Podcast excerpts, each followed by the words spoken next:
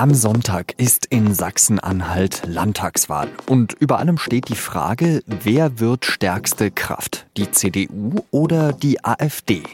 In den Umfragen geht es sehr eng zur Sache. Und auch das Schicksal des Ministerpräsidenten Rainer Haseloff hängt an dieser Frage. Darüber habe ich mit unserer Korrespondentin Ulrike Nimz gesprochen. Sie hören den SZ-Nachrichten-Podcast auf den Punkt mit Jean-Marie Magro.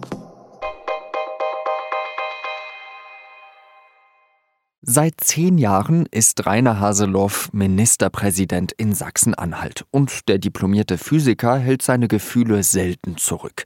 Wenn ihm etwas nicht passt, dann sagt er es ganz offen. Die Bundesnotbremse zum Beispiel fand er, sagen wir mal, nicht so sinnvoll. Und das hat er seinen Parteifreund, den Wirtschaftsminister Peter Altmaier, vor laufenden Kameras spüren lassen. Da brauchst du nicht so eine komischen Gesetze zu machen, die genau. hinten und vorne nicht stimmen.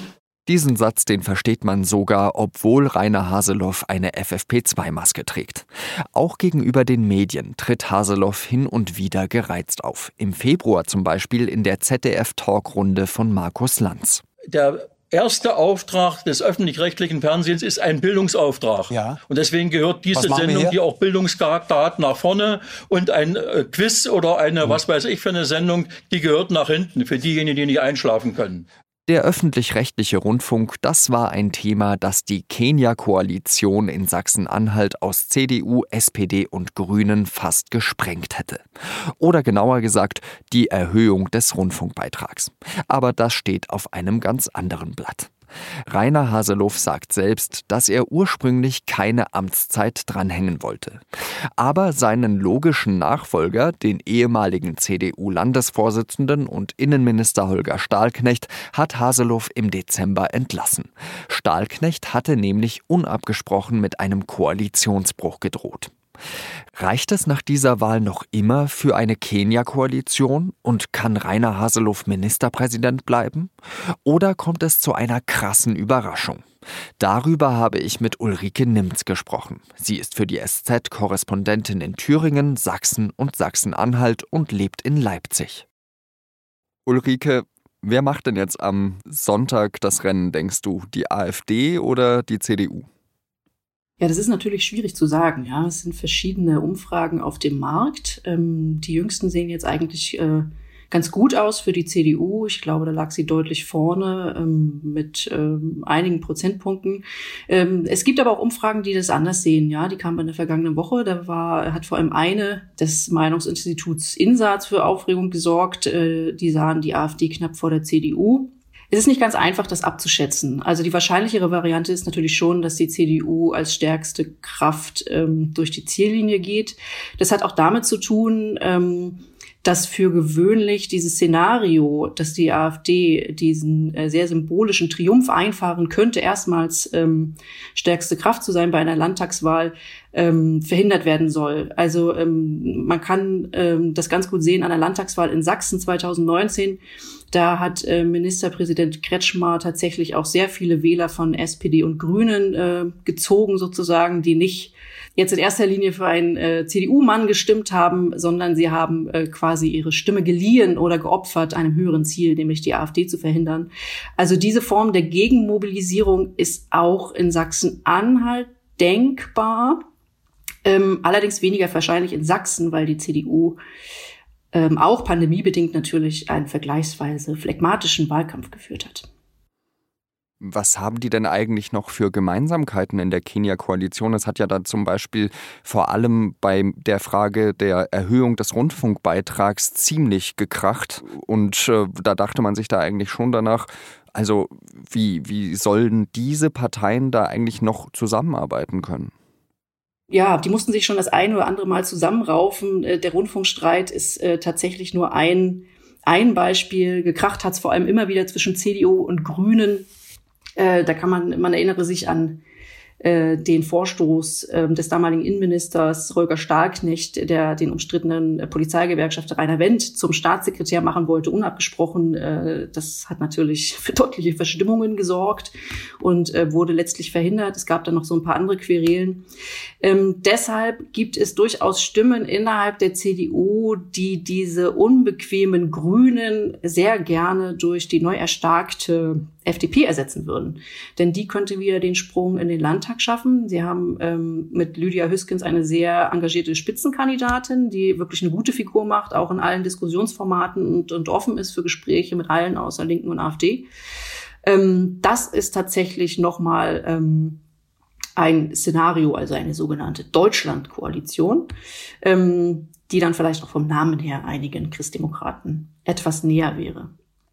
Die CDU hatte ja in den vergangenen Jahren immer wieder Schwierigkeiten, wie sie auf AfD-Wähler reagieren sollte. Da hat der Ostbeauftragte der Bundesregierung, auch ein CDU-Politiker, Marco Wanderwitz, nämlich eine, ich finde, sehr bemerkenswerte Antwort darauf gegeben. Im FAZ-Podcast für Deutschland hat er nämlich gesagt, dass diese Leute, die in der DDR groß geworden sind, diktatursozialisiert seien und dass man diese Menschen eigentlich, ich verkürze es jetzt ein bisschen, fast schon aufgeben muss und auf die neue Generation hoffen muss. Das sorgt jetzt bestimmt nicht äh, für Jubelschreie für die CDU in Sachsen-Anhalt, nehme ich an. Nee, Marco Wanderwitz hat dafür sehr viel äh, Gegenwind bekommen, auch von der Kanzlerin selbst, jetzt bei der jüngsten MPK Ost. Ähm, ich finde aber, dass man ihm zuhören sollte. Und ähm, ich glaube, die Analyse also die Analyse ist nicht neu. Die Analyse ist auch nicht richtig falsch, aber sie greift eben äh, viel, viel zu kurz. Das Ding ist, dass er bei seiner Analyse eins immer sehr geflissentlich außen vor lässt, ähm, nämlich die Verantwortung seiner eigenen Partei. Wenn man zum Beispiel nach Sachsen schaut, ähm, da sind natürlich jetzt Probleme, strukturelle Probleme wie Alltagsrassismus, Neonazismus, eine lange Zeit lang ähm, ignoriert worden. Und das hat letztlich dazu geführt, ähm, dass man die Zivilgesellschaft schwächt und dass man eben äh, die Konkurrenz von rechts eher stärkt. Ja, ich finde insofern legt Marco Wanderwitz auch ein bisschen den Finger in die Wunde. Schöner wäre es natürlich, wenn die Partei sich auch ein bisschen selbstkritisch äh, damit auseinandersetzen würde. Denkst du denn, dass auch wenn es diesen Unvereinbarkeitsbeschluss in der Union gibt, also dass die CDU weder mit der AfD noch mit der Linken koalieren oder zusammenarbeiten möchte, es wirklich ausgemacht ist, dass diese CDU wirklich in keiner Form nach dieser Landtagswahl mit der AfD zusammenarbeiten wird. Es gibt ja immerhin Stimmen, ähm, korrigiere mich, wenn, wenn ich jetzt die falschen äh, Personen im Hinterkopf habe, aber ich glaube, es waren zwei stellvertretende Fraktionsvorsitzende aus der CDU Sachsen-Anhalt, die gesagt haben, man müsse das Nationale wieder mit dem Sozialen versöhnen. Ja, genau. Also es gab immer mal wieder Rechtsblinker in äh, Sachsen-Anhalts CDU. Äh, das, ähm, es geht auch wirklich ein Riss dahingehend durch die Fraktion. Ähm, es gibt einige, die tragen eben Hasselhoffs Kurs der Mitte mit und es gibt einige, die sind eben der AfD deutlich näher als die Grünen. Und ein wichtiger Punkt ist ähm, der Fakt, dass die CDU festgeschrieben hat, dass ein möglicher Koalitionsvertrag ähm, von den Parteimitgliedern abgesegnet werden muss. Das heißt, selbst wenn alles gut ausgeht aus Sicht der CDU, man einfach eine Kenia-Koalition schmiedet, vielleicht eine Deutschland-Koalition, man sitzt zusammen, man verhandelt und am Ende kommt ein Vertragswerk raus, könnte es theoretisch passieren, dass die Basis sagt, nö, wollen wir nicht. Kenia hat uns nicht gefallen die letzten fünf Jahre, wir wollen das einfach nicht. Es gibt es gibt eine, es gibt einzelne Christdemokraten, die das für eine reale Gefahr halten. Ne? Wenn, wenn der Koalitionsvertrag verhindert wird, dann könnten das eben ähm, die vorher genannten Rechtsblinker sozusagen als auch, auch als Auftrag verstehen, am Ende doch durch die Hintertür äh, sozusagen mit der AfD ähm, gemeinsame Sache zu machen, beispielsweise in Form einer Minderheitsregierung. Würdest du dir einen Tipp zutrauen, wie das am Sonntag ausgeht? Also ich bin jetzt hier seit 2018 äh, Korrespondentin im Osten des Landes und wenn ich eins gelernt habe, dann, dass man besser keine Tipps abgibt im Vorfeld äh, so einer Wahl. Nichtsdestotrotz würde ich die ganzen Horrorszenarien, die man jetzt an die Wand malt, AfD stärkste Kraft und so weiter und so fort, die rauben mir jetzt noch nicht den Schlaf. Vielleicht sagen wir es am ehesten so. Ich halte es nicht für ausgeschlossen. Spätestens dann wird es mir den Schlaf rauben, weil ich einfach viel arbeiten muss. okay, ganz lieben Dank dir, Ulrike, für deine Einschätzung und äh, ich wünsche dir zumindest ein bisschen Schlaf für dieses Wochenende und diesen, diese sicherlich spannende Landtagswahl. Ja, danke, gern.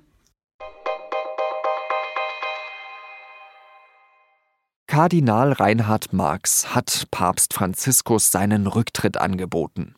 In Absprache mit dem Papst hat Marx auch einen Brief veröffentlicht, in dem er die Gründe dafür erklärt. Darin schreibt der Erzbischof von München und Freising, dass er die Verantwortung für eigene Fehler in der Missbrauchskrise übernehmen möchte, aber auch für die Institution Kirche ganz allgemein. Marx schreibt, die Kirche sei an einem Zitat toten Punkt angekommen. Mit seinem Amtsverzicht könne er vielleicht ein Signal für einen neuen Aufbruch setzen. Marx bleibt zumindest bis zur Antwort des Papstes auf den Brief im Amt. In Bayern werden weitere Corona-Maßnahmen zurückgenommen. Weil die Zahl der Neuinfektionen immer weiter sinkt, hebt der Freistaat den Katastrophenfall auf. An diesem Freitag liegt die 7-Tage-Inzidenz in ganz Bayern bei 29. Das heißt, pro 100.000 Einwohner haben sich in der vergangenen Woche 29 Menschen angesteckt. Ab kommendem Montag werden unter anderem die Kontaktbeschränkungen erleichtert. Die Innengastronomie darf öffnen und Sport- und Kulturveranstaltungen mit bis zu 500 Personen im Freien sind erlaubt. Die Sperrstunde wird von 22 Uhr auf 24 Uhr verschoben. Bars und Diskotheken bleiben vorerst geschlossen.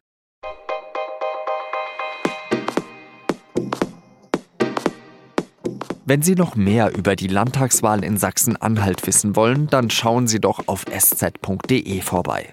Meine Kolleginnen Ulrike Nimz, die Sie gerade gehört haben, Antoni Rietschel und der Kollege Cornelius Pollmer haben dazu in den vergangenen Tagen einiges geschrieben. Und auch wenn die Wahllokale am Sonntagabend um 18 Uhr geschlossen sind, werden sie ganz schnell die ersten Analysen liefern. Redaktionsschluss für diese Folge war 16 Uhr. Danke fürs Zuhören und wenn Sie uns einen Gefallen tun wollen, dann bewerten Sie auf den Punkt doch gerne bei Apple Podcasts und schreiben Sie uns gerne Feedback an podcast.sz.de.